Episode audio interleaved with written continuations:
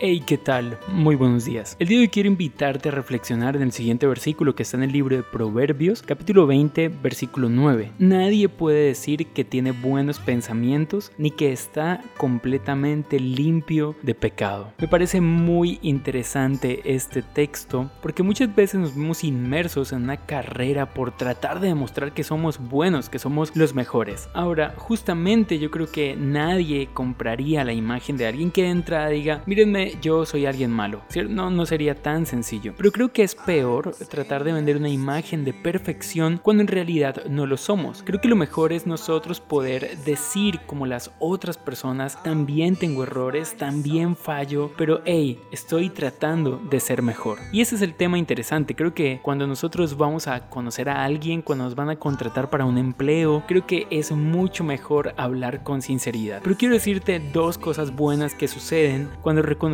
que nadie es perfecto y que nadie está limpio de pecado.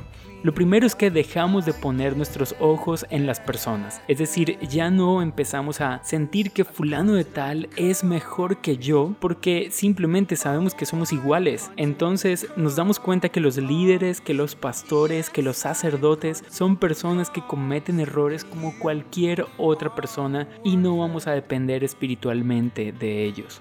Pero lo segundo que sucede es que nos estrellamos menos con las personas, porque empezamos a entender que no existe el perfecto, no existe la persona perfecta fuera de Jesús. Y, esto es importante, porque entonces no nos vamos a llevar decepciones profundas, porque sabemos que tarde o temprano nos vamos a enterar que una u otra persona, mejor dicho, todas las personas, cometemos errores. Pero un tercer punto muy positivo, y creo que lo dejo de último porque es el más importante, es que cuando nosotros reconocemos que todos hemos pecado, allí reconocemos que necesitamos un Salvador. Y déjame decirte, lo mejor que podemos hacer en nuestra vida es reconocer que necesitamos un Salvador. Y quiero decirte algo, el punto de partida más importante que cualquier persona necesita tener es reconocer que ha pecado y que necesita un Salvador. ¿Sabes por qué?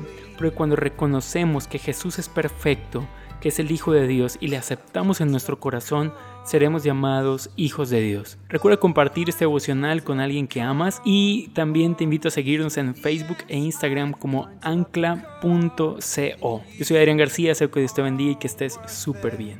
Chao pues.